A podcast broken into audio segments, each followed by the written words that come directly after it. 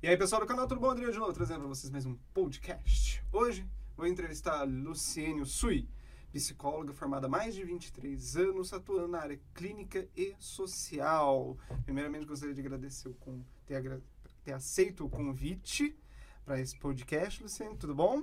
Tudo ótimo, Adriano. Adoro fazer vídeos, por isso estou aqui.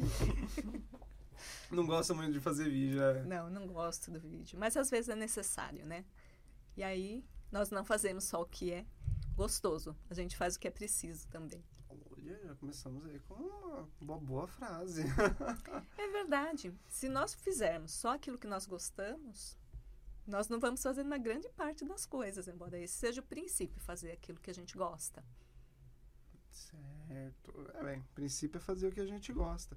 Mas se a gente fizer só o que a gente gosta, não seria muito mais prazeroso, muito mais leve para nossa vida? Com certeza. Por isso eu sempre comento com as pessoas que a ideia é arrumar um trabalho que você goste. Porque não, não fica um sacrifício você levantar de manhã para trabalhar. É muito comum você ver as crianças falarem que não gosta de trabalhar, porque os pais já estão reclamando no domingo. Ai, que saco, amanhã eu tenho que trabalhar. Então, a criança vai entender que o trabalho é uma coisa ruim. E não é verdade. Quando você trabalha em uma coisa que você gosta, aquilo é prazeroso. Você faz e não pesa. Aquilo é deixa você feliz. O meu trabalho me deixa feliz. Você fica feliz, então, como sendo psicóloga? Muito, muito. E tudo começou essa, essa vontade de ser psicóloga começou como? Começou no ensino médio. Eu adorava o professor de psicologia e eu seguia ele em várias aulas, várias salas. Eu saía da minha aula, eu ia assistir na outra sala e eu ia para outra sala. Não era paixão isso? não, não, não era. Ele era homossexual, mas uma das melhores pessoas que eu conheço. Mas aí, no ensino médio, tinha um professor de psicologia? Tinha. Na minha época, ah. Né? Na minha época, na época em que a gente fazia pesquisa nas bibliotecas e não no Google, tinha psicologia no ensino médio. E foi maravilhoso. Foi aí que eu entendi que era o que eu queria fazer da minha vida. Graças a Deus, porque tem pessoas que passam a vida procurando aquilo que querem. E eu, graças a Deus, sempre soube. Sempre soube que o seu lance era ser psicóloga. Sim. E aí você foi fazer o curso de psicologia já pensando quando você chegou no curso de psicologia, era o que você esperava? Ah, você nunca tem uma noção exata do que é, né? Quando eu cheguei no curso é que eu fui entender quantos ramos tem a psicologia. Eu acho que a maioria das pessoas entra no curso querendo fazer a psicologia clínica, sem entender que tem a psicologia hospitalar, organizacional, psicologia escolar, social, tem uma gama. E aí, no final, uma grande parte do meu processo de trabalho foi na área social. Porque eu acho que a psicologia ainda ela é muito elitizada. Não são todas as pessoas que têm condições de pagar um tratamento psicoterápico. E a ONG, na verdade, a OSC atualmente, ela proporciona essa possibilidade de que as pessoas com menos recurso também tenham um atendimento psicológico. Certo. Na ONG você fazia o que exatamente? Como era o seu trabalho lá na ONG? Quando eu comecei, eu trabalhava com crianças em situação de vulnerabilidade social. O que, que é isso? É quando tem uma violência doméstica, ou às vezes pais separados, abuso sexual, depois disso, eu comecei a trabalhar com medida socioeducativa, que, que é já são os jovens que têm algum conflito com a lei. Então, tem vários processos após julgado. Pode ser desde uma advertência, uma prestação de serviços à comunidade, uma liberdade assistida. E aí eu passei com esse público. Mas de lá até agora foi um longo caminho, com muita coisa feita. Foi muito difícil com os, uh, o pessoal do, da assistido, né? O pessoal da, da, Até que não. Tu acha que tudo trabalha o vínculo, tudo depende do vínculo que você realiza. Né? É difícil no sentido de que quase todos fazem uso de drogas. E o adolescente, ele é muito prepotente. Ele sempre acha que nada de errado vai acontecer com ele. Errado só vai acontecer com os outros. Comigo, não. Eu paro quando eu quiser. E não é verdade grande parte desses jovens acabam morrendo muito cedo. Né? Mas foi um trabalho bacana, teve um trabalho com as famílias desses jovens que houve também um vínculo muito bacana, porque esse jovem geralmente ele vem de uma família sem estrutura também.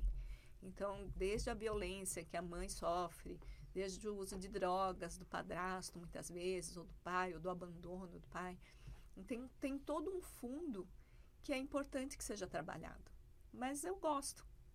É aquilo que eu gosto. Gosto de trabalhar e teve grandes resultados? Depende. É um público que você não tem um número muito grande. Então, quando você trabalha com dependente químico, antigamente se falava de 30% em recuperação. Hoje em dia se fala em 10%. então, Nossa, então, então diminuiu tanto com o passar do tempo? Sim, porque hoje em dia o acesso é muito mais fácil, as drogas estão muito, as pessoas estão muito mais coniventes com o uso de drogas, começando pela maconha, né, que é muito banalizado. Só que muitas vezes isso é, é uma porta de entrada e de conhecimento, porque é um, normal, é considerado normal. O alcoólatra, eu pegava um alcoólatra com 40 anos. Hoje eu pego com 25. Porque o alcoolismo ele se, ele se desenvolve no decorrer de uns 10 anos. Antigamente, isso acontecia mais tarde. Hoje os jovens fazem um esquenta com 12, 13 anos. Eu já peguei um dependente químico com 8, 9 anos. Dependente químico? Dependente Uso, químico. Então usava drogas com. Sim. Quando eu trabalhava com a, com a parte de liberdade assistida, quando eu trabalhava com semi-liberdade. Então, é muito, muito cedo. Tem um psiquiatra que eu gosto, que é o Dr. Lotufo. Ele fala: eu fiz, eu fiz pediatria para cuidar de ranho de criança e diarreia. Eu pego criança com 8, 9 anos que está surtada. Não foi para isso que eu fiz pediatria. Então é um, é um problema muito sério, porque as pessoas banalizam muito. Inclusive o álcool. Que às vezes o pai fala: Não, eu vou ensinar a beber em casa, achando que não vai ter problema. Mas o álcool, apesar de legalizado, ele mata mais do que todas as drogas ilícitas juntas não só pelos problemas de saúde, como também pelos problemas de violência, brigas, acidente de trânsito. Então, é uma série de coisas que não aparecem. Você não pensa, ah, morreu de acidente de carro. Tá, mas quando você vai ver, o cara tinha bebido. Entendeu? É um grande problema social. Com certeza, mas uh, o fato de uma criança, 8 anos, 8, 9 anos, já na dependência química, o que causa na, na, nessa criança? Porque tão jovem assim, ela está ainda no, no, seu desenvolvimento cognitivo, no seu. Vai chegar na, na, fase adulta uma criança nessa situação? Dificilmente. Se você pensar, você deve estar tá pensando como uma criança de 8, 9 anos tem. Se você pensar as crianças que estão na rua, você acha que não usa tudo isso? Entendeu? Mas compromete tudo, desenvolvimento neurológico, tudo. Porque é, é o período em que a criança está fazendo a sua evolução, seu desenvolvimento. E tudo isso está sendo truncado pelo uso de droga, pelo uso de álcool. Desenvolve, é, atrapalha completamente. E dificilmente eles chegam na vida adulta, infelizmente. É uma realidade triste que a gente precisa olhar com mais carinho. Mas tem como fazer essa reversão? Então, o nosso cérebro, ele é fantástico, né? A questão é que precisaria parar, então teria que tirar essa criança da rua, teria que dar uma condição para ela, e condição eu não falo só um abrigo, né? Que o melhor caso que eu tive era um jovem que ele estava já indo para o regime fechado, né? Na Fundação Casa, e uma família acolheu e aí, junto com o terapeuta, né, junto com o meu tratamento psicológico, a família apoiando, ele deu super certo, ele fez faculdade, hoje tem uma vida legal. Por quê? Porque ele tinha uma condição, porque ele vinha de um pai alcoólatra e uma mãe esquizofrênica. Nossa! É. Então, colocar só numa instituição para ele ter um, um teto e uma cama não resolve. Tem que ter outras coisas também é, complementando a questão do afeto, do carinho, porque tudo isso é super importante em todas as pessoas. Então, o afeto e o carinho faz toda a diferença no, no, no, no tratamento psicológico da criança No caso de uma criança dependente química? Ou na criança sem toda, dependência? Todas? Toda criança. Toda criança precisa do afeto, precisa do carinho, precisa do limite, porque às vezes as pessoas acham que amar a criança é dar tudo que ela quer, é fazer tudo que ela quer e não é. A criança ela precisa do limite, porque ela vai testar para entender até onde ela pode ir. Só que ela não tem noção do perigo. Então, quem vai falar até onde ela pode ir é o pai, é a mãe, são aqueles que estão ali para educá-la. Porque senão ela vai quebrar a cara. Muitas vezes chega um adolescente para mim e fala: Meus pais não se importam com o que eu faço. Posso fazer qualquer coisa. Como se eles não estivessem sendo vistos. Porque o cuidado, o ouvir um não, significa que alguém está cuidando de você. Está observando seu bem-estar, o que, que você está fazendo, como você está fazendo. Está cuidando para você não se machucar, para você não quebrar a cara. Então quer dizer que falar não é dar amor. Falar não é dar amor, com certeza. Porque se você vê o seu filho enfiando o dedo na tomada, você não vai falar não? Porque ele quer? Então você vai falar não, porque ele vai se machucar. É importante que seja, sempre seja explicado para essa criança o não. Não, porque você vai se machucar. Não, porque isso vai fazer mal. Não é porque não. Não faz porque não, porque eu falei. Não, a criança vai aprender a partir do momento em que você explicar e que ela conseguir entender aquilo que você está mostrando para ela. Senão não tem sentido não pelo não. Sim, porque sim. Porque sim, porque não. Isso não funciona. Que nem a história, porque, porque sim não é resposta. Exatamente. Castelo Ratimbu foi ótimo, né? Porque sim não é resposta, porque não não é resposta. Explica para a criança. Conversa com a criança. Às vezes a pessoa fala, ah, mas ele é muito pequenininho, ele não entende. Entende sim. Porque se você não explicar quando ele é pequeno, você vai deixar para explicar quando? Quando for adolescente? Na força, porque aí o adolescente não quer ficar ouvindo os pais. O adolescente ele está querendo descobrir o mundo. Se você deixar para colocar o limite quando ele chegar na adolescência, aí é muito mais difícil, com certeza. Certo. Mas é, essa história de não dar limite, será que não vem da, da, da, ideia do pessoal achar que a criança tem que, que. Depois ela decide. Eu vejo muito isso, os pais falando isso, amigos falam isso. depois ela decide que religião ela vai ter, depois ela decide que sexo ela vai ter, depois ela decide o que, que ela vai fazer. Quando tiver adulto, ela pensa nisso. Eu vejo muito isso também. Só que a criança, ela vem, vamos dizer assim, uma folha em branco. Você vai traçar, você vai escrever. Se ela não tem uma base, por exemplo, a religião que você me falou. Se ela não conhece nenhuma religião, você acha que ela vai procurar por si só? né? Eu acredito muito que é importante que a família dê a base dos seus princípios. E depois, quando elas tiverem idade, maturidade, elas vão escolher. Não, eu não quero tal religião, então eu vou procurar outras, eu vou conhecer, ver o que combina mais comigo. Mas ela já tem uma base prévia. E isso funciona para tudo. Porque você vai deixar seu filho solto, sem nenhuma premissa de, de educação? Não funciona muito bem, né? Ela viria, vem uma ideia de, de, A ideia de Paulo Freire, né? Vai construindo a partir do, do, do, do conhecimento, a partir do descobrimento. Então, descobrimento pode ser com a família, que pode mostrar tudo aquilo de uma forma lúdica. Né? Uma religião pode colocar pequenininho num catecismo, numa evangelização, para conhecer daquilo lá de uma forma mais agradável. Não precisa levar numa missa ou em qualquer cerimônia que seja mais formal, porque a criança não vai gostar. Mas você pode fazer isso com numa evangelização, numa catequese, com desenho, pintura, historinha. Está adquirindo conhecimento, concorda comigo? Está construindo a partir do lúdico. Então, o aprender, o conhecer, ele não tem que ser pesado. Eu trabalho numa instituição que a gente utiliza o método Montessori. E o Montessori, a criança escolhe aquilo que ela quer começar a trabalhar e a partir daquilo, por exemplo, com areia, com água, ele vai aprender medida, ele vai aprender proporção, ele vai aprender matemática de uma forma mais concreta e mais lúdica. O aprender dele não tem que ser chato, ele não tem que ser pesado.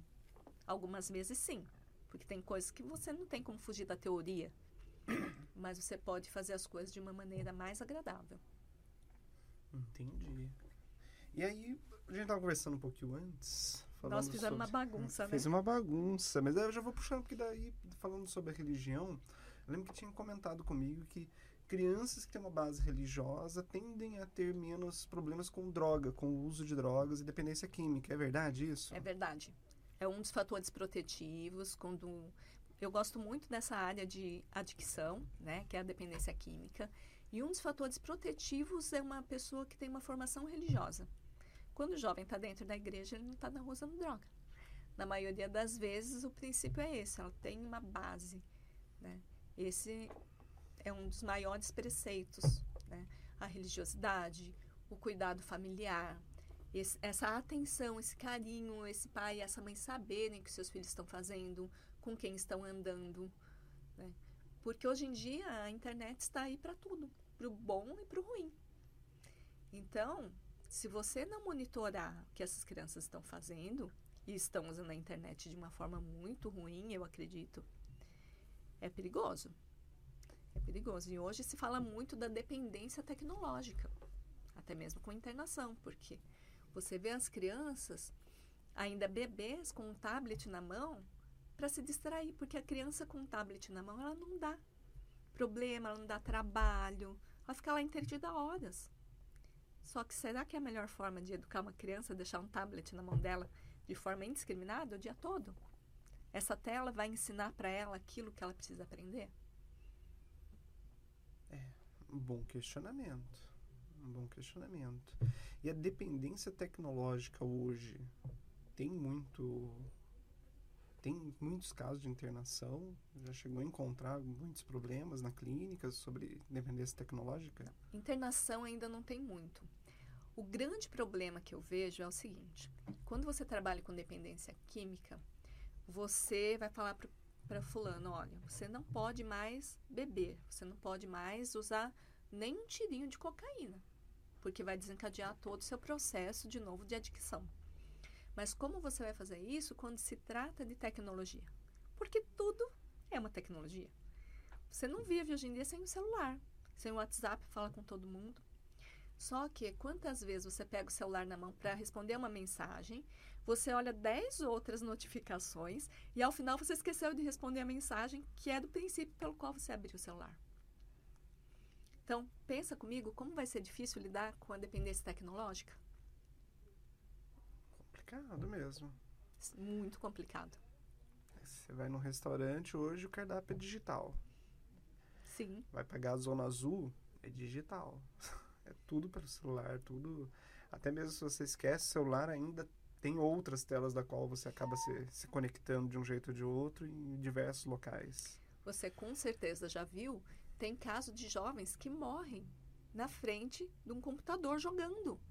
Sim. Porque eles não param para comer, eles não param para beber, eles não vão ao banheiro. É a coisa mais absurda que eu já vi. Uma coisa que eu acho muito perigosa é que as pessoas estão vivendo muito no mundo digital e elas pararam de fazer a interação social pessoalmente. Eu encontro muitos adolescentes, eu atendo muitos adolescentes que não sabem socializar. Tem dificuldade em fazer amizades, tem dificuldade em sair de casa, em ter um, um, um lazer de, de, jogar bola, de andar de bicicleta, de fazer alguma coisa física. A, a vida deles está na frente de uma tela. Então isso é muito complicado. Porque não sabe paquerar, não sabe namorar, não sabe resolver conflitos. Na minha época, o conflito era cara a cara. Eu xingava você, você me xingava, ou todo mundo saía na briga e resolvia. Hoje não.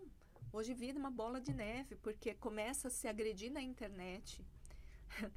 Eu atendi um menino que ele fazia o vídeo e o que não gostava dele ia brigando com ele pelos comentários no YouTube.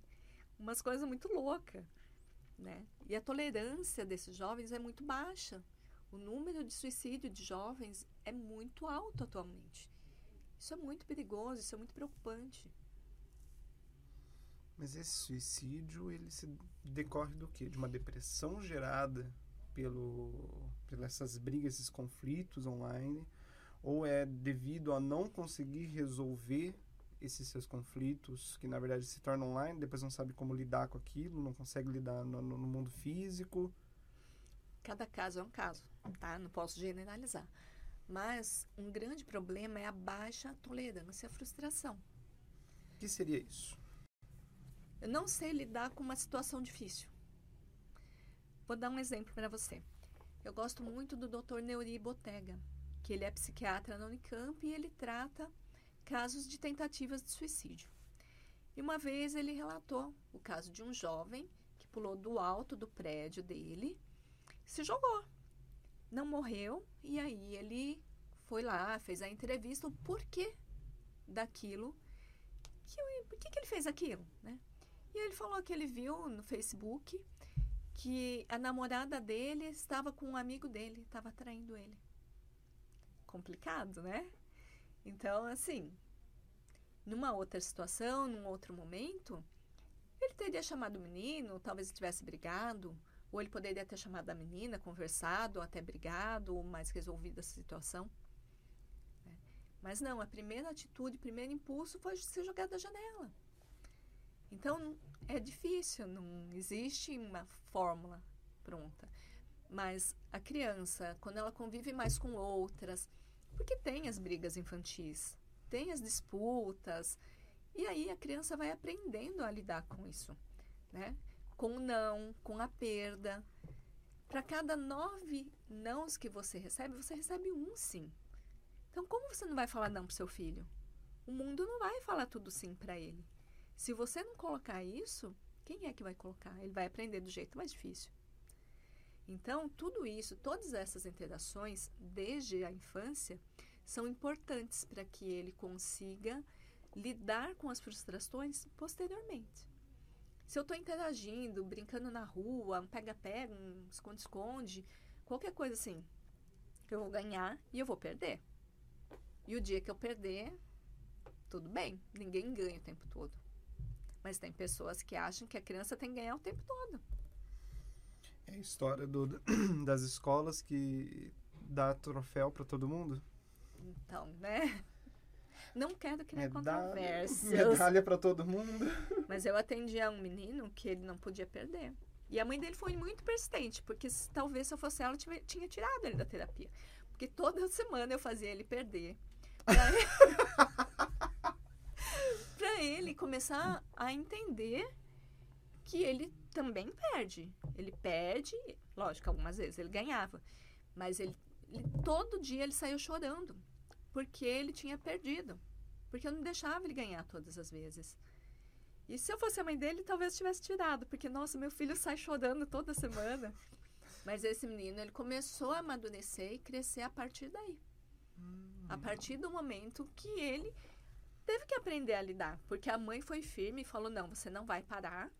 E eu fui firme fazendo ele perder também, para que ele conseguisse aprender e entender que a vida não é só de ganho. Na vida a gente ganha e a gente perde. E a gente tem que aprender a lidar quando algo dá errado.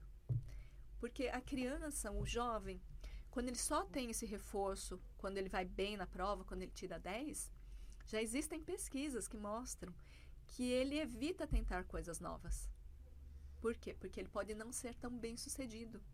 E se ele não for tão bem sucedido, ele não vai ganhar elogio, ele não vai ganhar prêmio, ele não vai ganhar presente. Ele não ganha reforço. Ele não ganha reforço. Então, tudo é importante. E por isso é importante esse observar, o viver junto com a criança, o conhecer a criança. Porque é a realidade.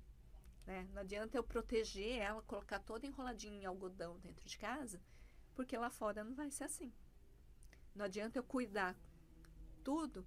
Quando fizer 18, fala agora você é adulto e vai. Não funciona assim. Eu pego jovens e adolescentes e muitos, muitos, que os pais falam, o fulano não sabe atravessar a rua. Falo, como assim o fulano não sabe atravessar a rua? 14, 15 anos. Falo, não, mãe, o fulano sabe atravessar a rua assim. O meu consultório fica numa avenida. Falei, nem que eu pegue ele e fique atravessando uma hora, de cá para lá, de lá para cá porque não é possível. Eu sei que eu sou de uma época diferente, mas com sete anos, minha mãe me ensinou: você vai pegar o ônibus aqui, você vai descer na escola, você vai pegar na escola e descer aqui. Com sete. Como é possível que um jovem com 15 não saiba atravessar a rua? Será que esse jovem não sabe ou será que não foi dada a oportunidade dele de aprender? Percebe a diferença? A mãe de uma dessas jovens, eu fazia um atendimento domiciliar porque ela tinha uma ansiedade que ela não saía na rua. A mãe trancava a casa e ia embora trabalhar. Largava ela lá dentro? Sim, eu falei, e se pega fogo na casa? Ela morre queimada porque ela não tem a chave para sair na rua? Como pode? Essa jovem hoje tá super bem, tá trabalhando, tá namorando, né? E ela tá bacana, mas até então aquela aquele bloqueio, aquele fechamento que ela tinha em cima dela, não deixava crescer. E os pais têm que entender que os jovens têm que crescer. Eles não vão ser filhos deles a vida toda. De certo modo, as camadas mais simples da população, as pessoas mais pobres, têm essa vantagem. Porque se você passeia no bairro pobre, você vai ver as crianças brincando, jogando bola, andando de bicicleta, soltando pipa. Já reparou? Verdade. Você vai nos bairros ricos, você vê? Não vê. No máximo tá na quadra do condomínio. É. Condomínio ainda tem uma certa facilidade por ser tudo fechado, né? Mas os, as pessoas que são mais simples, que não fica tanto na internet, porque às vezes nem dispõe desse celular para ficar conectada tanto tempo, elas vivenciam mais essa, essa parte de grupo, essa parte de socializar, de andar de bicicleta, de brincar, de correr, de pular. E isso é saudável, está sendo esquecido. Mas está sendo esquecido. Mas as crianças também não buscam mais o, o, o digital por elas mesmas? Sim, é o que eu te falei. Eles aprendem desde pequenininho digital. E você hum. sabe, hoje em dia, que a, um celular, aquilo que você vai vendo, ele já vai te dando mais, mais, mais, mais, mais.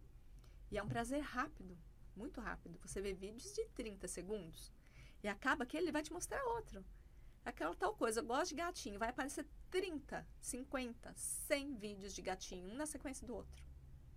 E aquilo lá é um estímulo que te dá prazer muito rápido. E ele vai te prendendo, então. Ele vai te prendendo.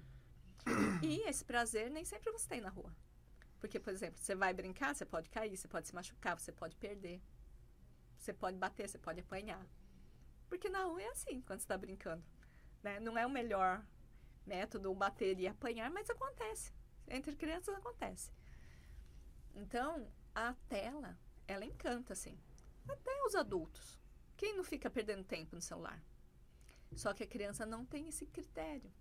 Ela não tem essa crítica. Ela não tem esse limite. É o adulto que tem que dar esse limite para ela. Entendi. Entendi. E sobre o seu trabalho com os moradores de rua? Vamos mudar um pouquinho do foco? Vamos sair das crianças? Vamos sair um pouquinho das crianças? Trabalho com moradores de rua eu conheci há uns 15 anos aproximadamente, que eu fui trabalhar numa comunidade, né? Porque o uso de álcool, só voltando um pouquinho, uhum. ele permeia todas as camadas. Quando eu trabalho com uma criança em situação de vulnerabilidade, muitas vezes tem um pai alcoólatra. Quando eu trabalho com mulheres, geralmente tem um marido alcoólatra, ou tem mesmo mulheres. Mas a maioria das, das pessoas geralmente são do sexo masculino. Então, quando eu fui trabalhar com um morador de rua, era algo que eu já tinha visto por muito tempo, embora não diretamente. Mas em Dayatuba, não sei como está hoje, mas tinha um trabalho muito bom. Nós fazíamos desde a abordagem de rua, mas não era só um albergue. A partir dessa abordagem de rua, as pessoas que estavam de fato na rua, porque tem algumas diferenças, embora as pessoas não conheçam.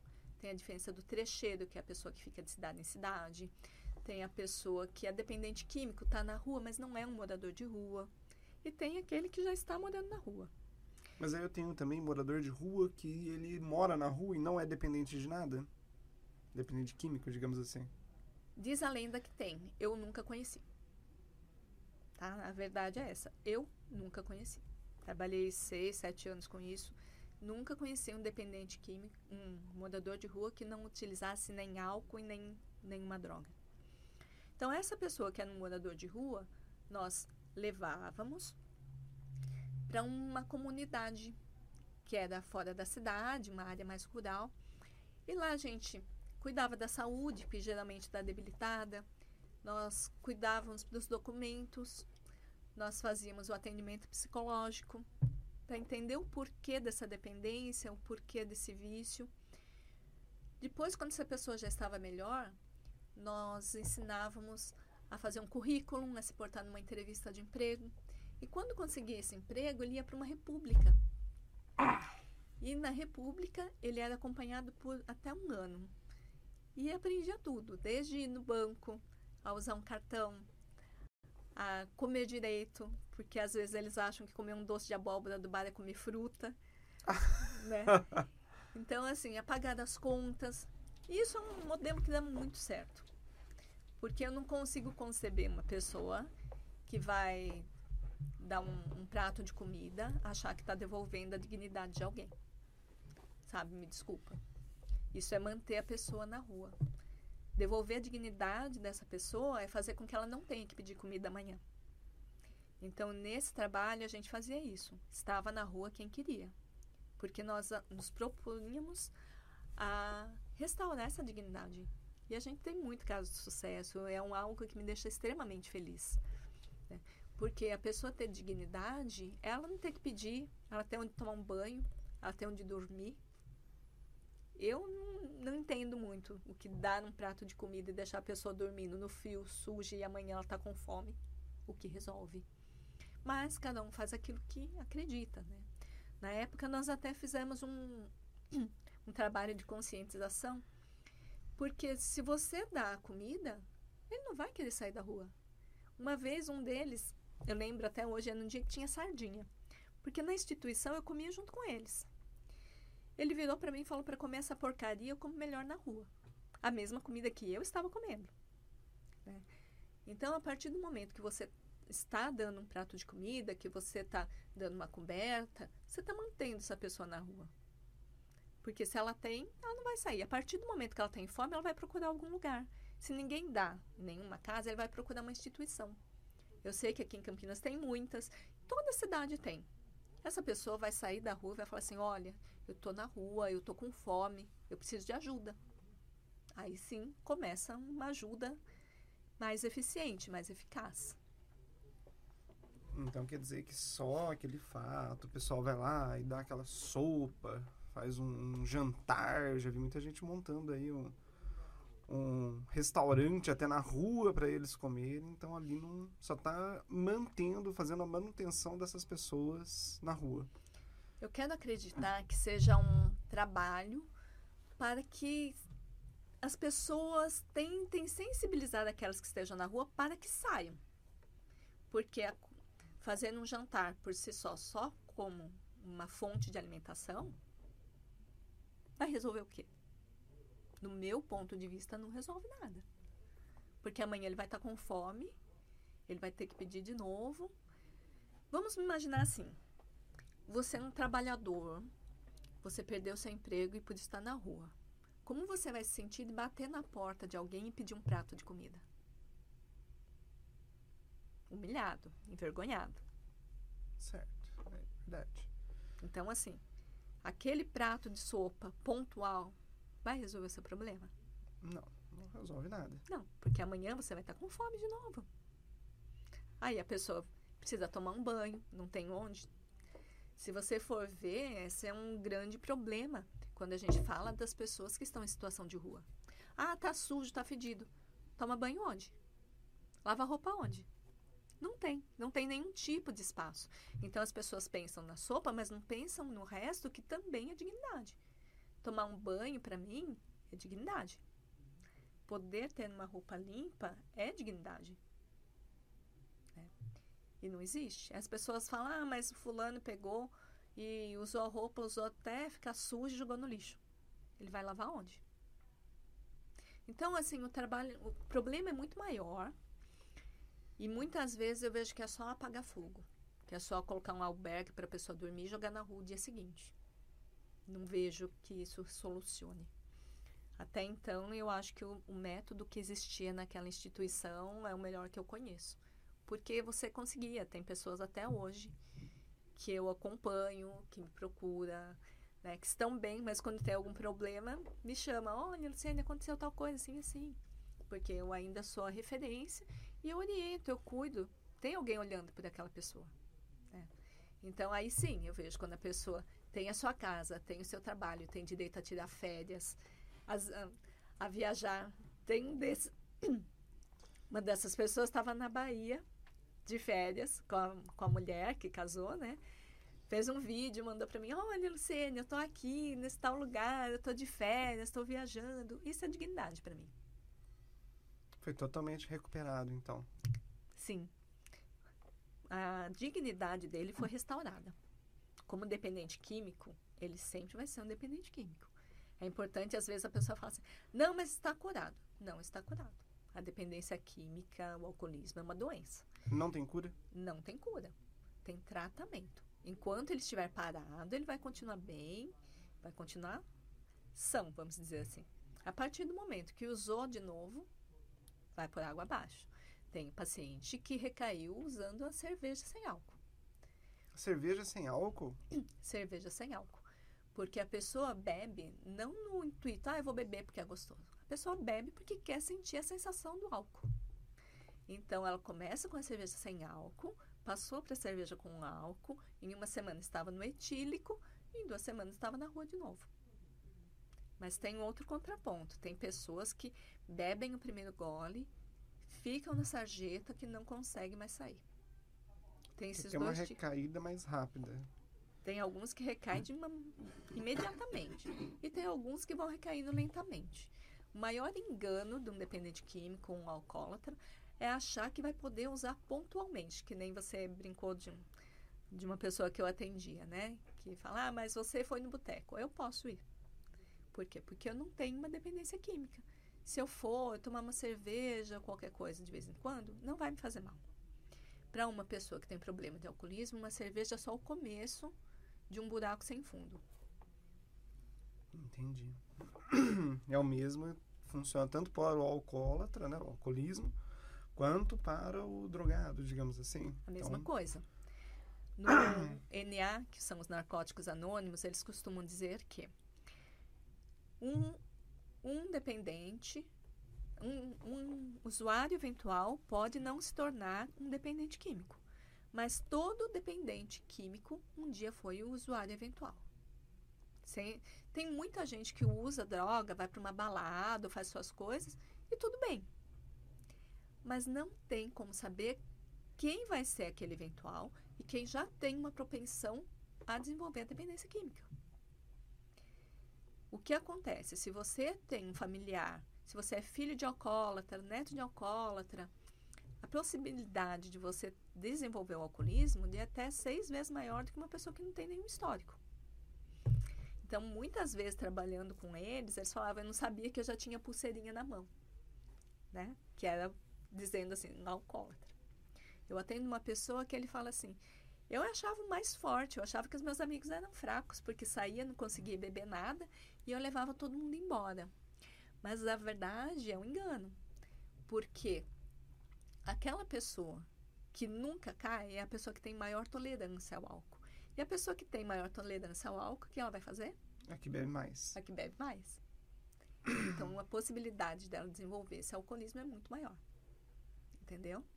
Então, é uma coisa assim que é muito difícil, porque a sociedade não tem essa consciência. Um alcoólatra em recuperação, ela vai, que seja numa pizzaria. Primeira coisa que a pessoa fala é: vai no shopping, irmão. Ou então eles têm vergonha assim, de falar para uma mulher: eu não posso beber, eu sou um alcoólatra. Só que se ele sair com uma mulher com aquele gostinho de cerveja que ele gosta na boca, vai dar bom? Não dá bom. É muito difícil que eles consigam controlar isso depois, porque é uma coisa que eles gostam. Se eles não gostassem, eles não tinham adquirido o vício. Então a gente precisa muito ter essa consciência. Às vezes é muito difícil a pessoa se recuperar. E aí a família fala assim: ah, mas é só uma cervejinha, para de frescura, não dá nada. Não dá nada para quem não tem o alcoolismo. Para quem tem o alcoolismo, é o começo de uma recaída. É um gatilho. É um gatilho. Então, as pessoas precisam entender que para se divertir não precisa ter álcool. O álcool não precisa permear todos os lugares e todas as coisas. As pessoas às vezes não sabem nem socializar sem álcool. E aí fala, ah, mas por quê? Porque hoje você tem uma doença. Então, a partir do momento que é, pode ser uso de droga ou uso de álcool, se você se tornou um dependente, você nunca mais vai poder ser o eventual que vai beber nas festas só, que você vai poder usar droga só numa balada. Acabou. Cruzou a linha. Ah, mas o meu pai bebeu a vida inteira e aí parou. Então ele não era um alcoólatra. Ele era um bebedor problema. É diferente. Um bebedor problema? Tem aquela pessoa que. Isso, isso eu nunca tinha ouvido falar. É aquele que bebe, que bate, que briga. Mas ele não desenvolveu o alcoolismo. O alcoolismo é uma doença. Entendeu? Tem uma linha muito fininha do bebedor problema para o alcoólatra. Mas uma vez que é transposta essa linha, você não vai mais ser o bebedor problema. E é, não é assim tão fácil parar. O bebedor problema, se você conversa com ele e ele para, muitas vezes acontece um problema de saúde e ele para. Só que ele vai beber um dia no churrasco e tudo bem. Diferente do alcoólatra. O alcoólatra não tem mais essa possibilidade. O alcoólatra não consegue parar. Ele não para mais. Mesmo com uma doença, ele continua. Sim.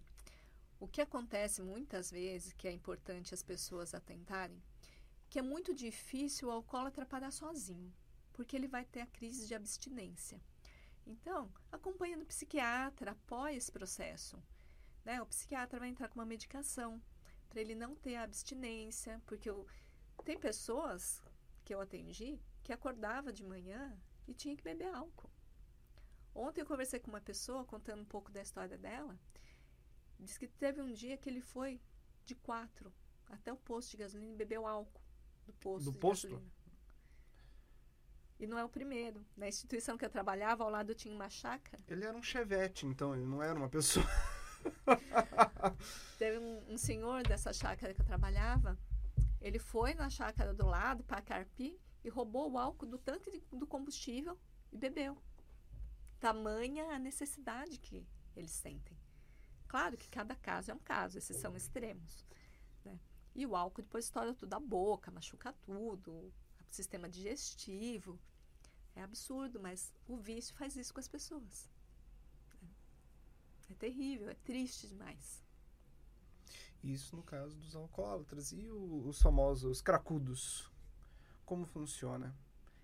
Em que sentido? Ele é mais difícil quando ele está numa abstinência, é, é maior a abstinência deles. Eles não têm a opção de pegar porque não tem maconha dentro do combustível, por exemplo, mas como é que, que eles fazem? O- É muito diferente, né? Mas tem uma coisa importante. O perfil do morador de rua está mudando. Antigamente, moradores de rua eram alcoólatras. Hoje você pega muito cracu- cracudo, como diz você. como Né? eu digo, cracudos. Como diz ah, o usuário de crack. E porque o crack é muito popular. Né? Tá muito popularizado. É mais popular do que o álcool, então? Não, não é mais popular porque o álcool você encontra em qualquer boteco. Ele é lícito, né? Mas ele é muito mais comum do que há 20 anos.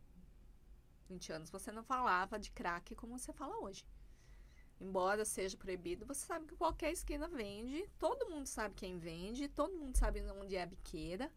Né? Então, hoje em dia, infelizmente, é muito mais popularizado. Mas é, a fissura, que é essa vontade imensa, é, ela é em todos os segmentos.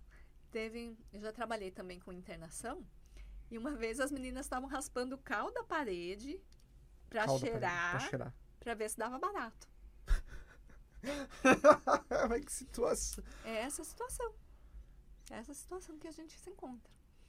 E a abstinência, muitas vezes, acontece no álcool também, mas com droga acontece alucinação, delírio persecutório. Esses dias fiquei sabendo de uma pessoa que teve que fazer uma internação compulsória do filho, porque estava com alucinação que estava sendo perseguido, com uma faca na mão, querendo matar todo mundo. Se olhava, não tinha ninguém, mas ele via todo mundo, né?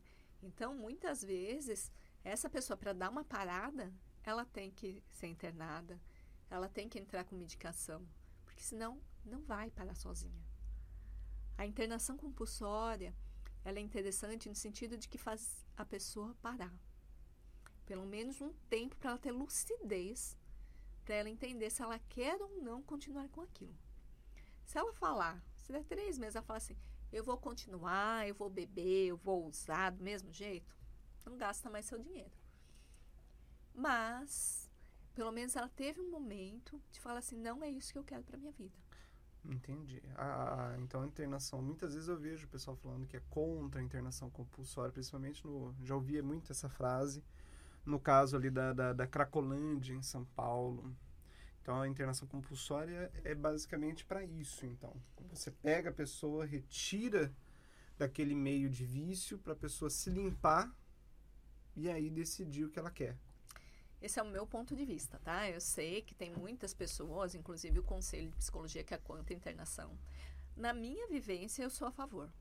Porque eu não acredito que uma pessoa que está na Cracolândia, você vai falar assim, ah, você quer mudar de vida? Vamos comigo?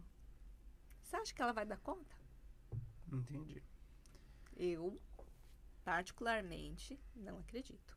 Hoje eu não trabalho mais com a parte de internação, de comunidade terapêutica, mas a minha vivência é que se a pessoa não consegue ter lucidez, ela não consegue escolher.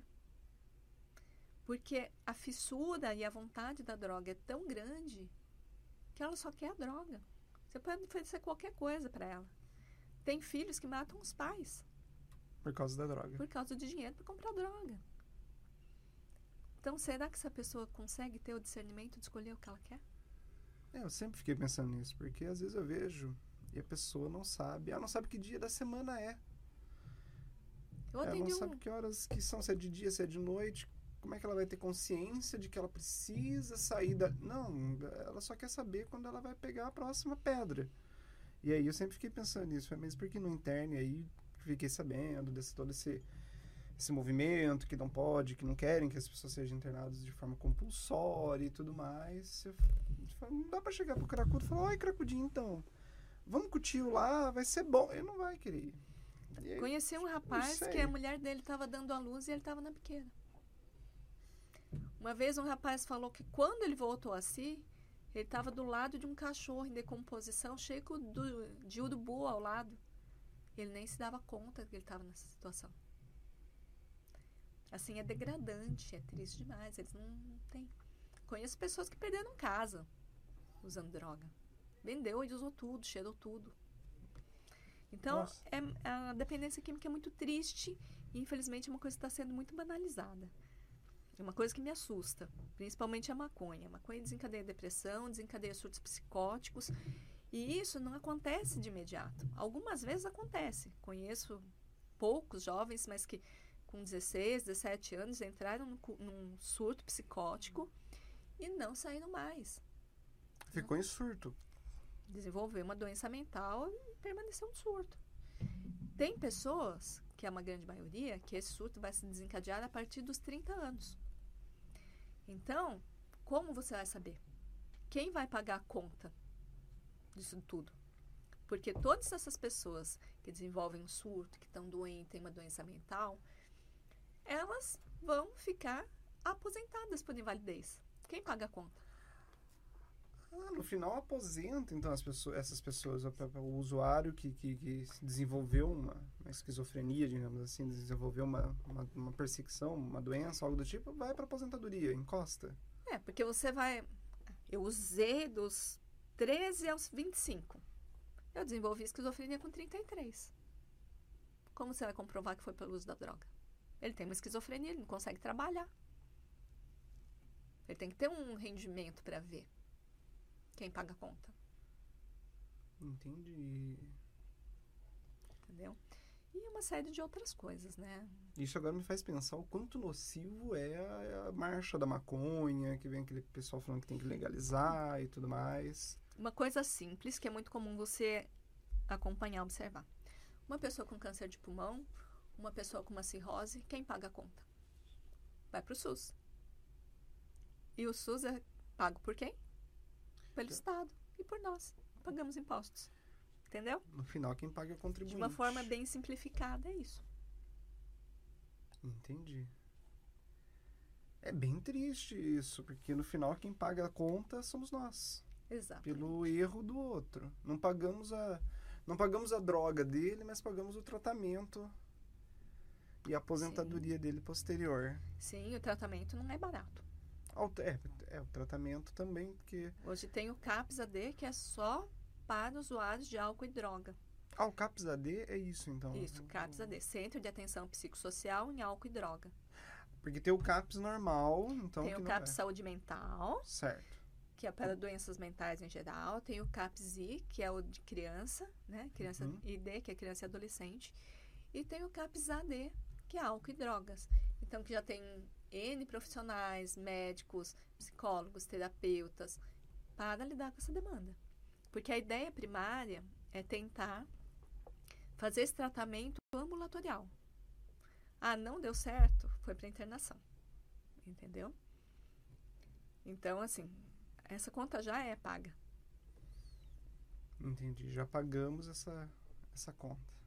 Mas é um problema muito maior, muito mais difícil de ser resolvido. É, é que ainda é mais barato, porque se a gente consegue tratar amb- ambulatorial ou até com a internação, evitamos ali o cara ficar aposentado.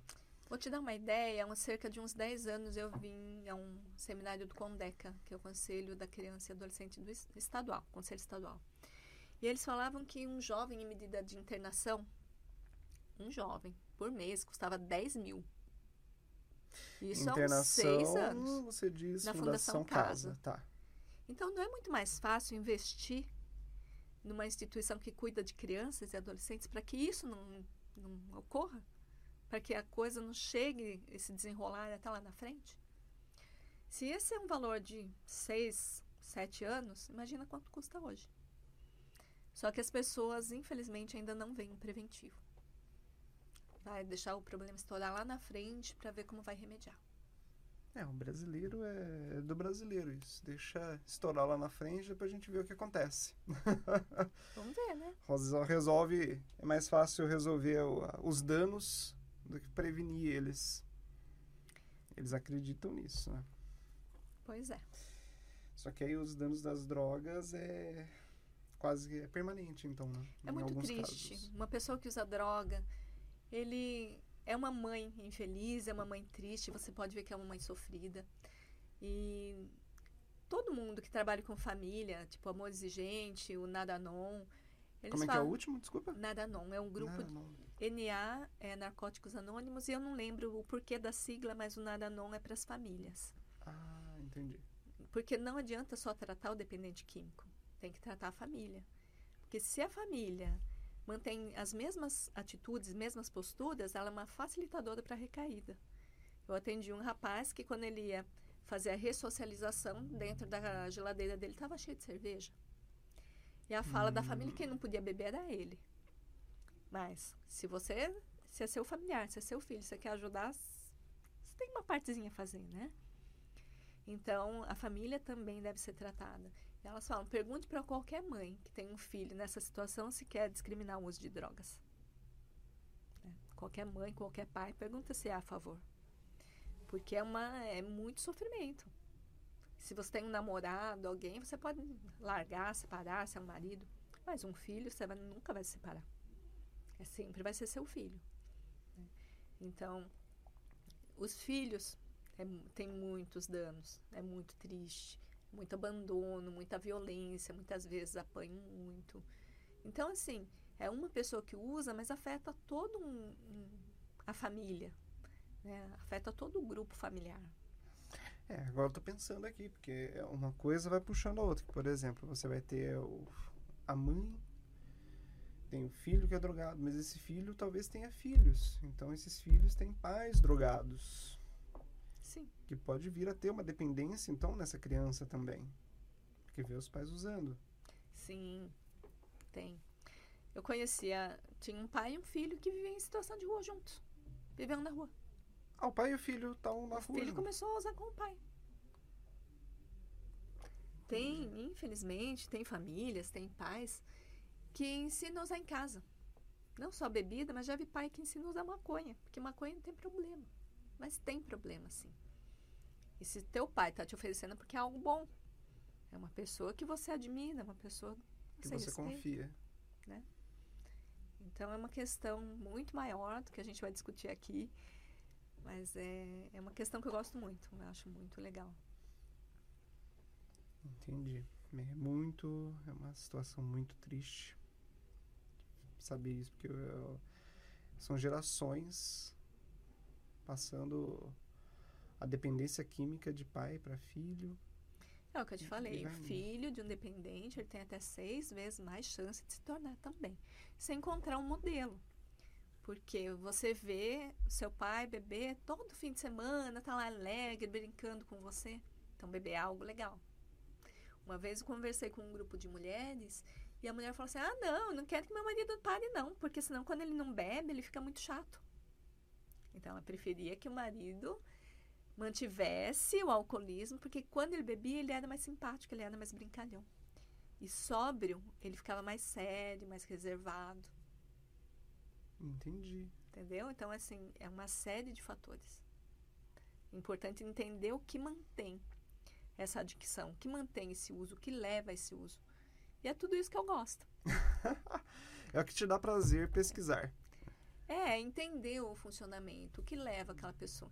Às vezes a pessoa bebe para socializar, porque de cara limpa, ela não sabe chegar numa mulher. Só que ela usou esse recurso quando ela era jovem. Toda vez que ela ia sair, para uma balada, ela bebia para ficar alegre, chegar em todo mundo. Ela foi bebendo ao longo da vida, desenvolveu um alcoolismo. Hoje não pode mais beber e ainda não sabe abordar aquela mulher. Entendeu o problema? Aí ela fica no, no, não consegue abordar a mulher e também não consegue beber. Não consegue não, não, não pode, pode, beber. Não pode. Então ela não tem a habilidade social. Então eu tenho que trabalhar a habilidade social daquela pessoa para que ela consiga socializar, para que ela consiga fazer amizade ou fazer um flerte de cara limpa. Que ela mascarou isso tudo lá atrás. Mas isso veio até agora. Então, o entender do que leva a pessoa a fazer algo, a estar naquela situação, me move. Adoro. é te move. Bem, estamos chegando aqui no final da nossa entrevista. Gosto de deixar esse finalzinho aqui para abordar algum assunto que eu não tenha abordado, falar alguma coisa, deixar uma consideração final, algo do tipo. Bem, acho que falei de muitas coisas, né? Então não tem exatamente como fazer um fechamento, mas eu diria que para as famílias olharem mais para os seus filhos, cuidarem mais dos seus filhos, da saúde mental deles, porque é um, uma decorrência, né? Às vezes você não cuida da criança, o adolescente começa a usar drogas e aí vira uma bola de neve.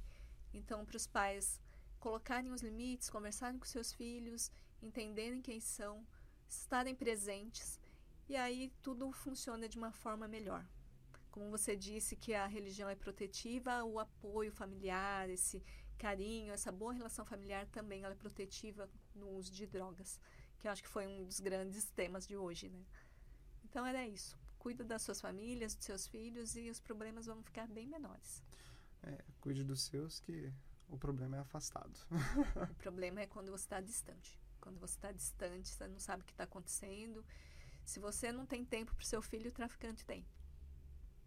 Verdade. Bem, Quero agradecer a sua presença, Luciene, aqui na, no nosso podcast.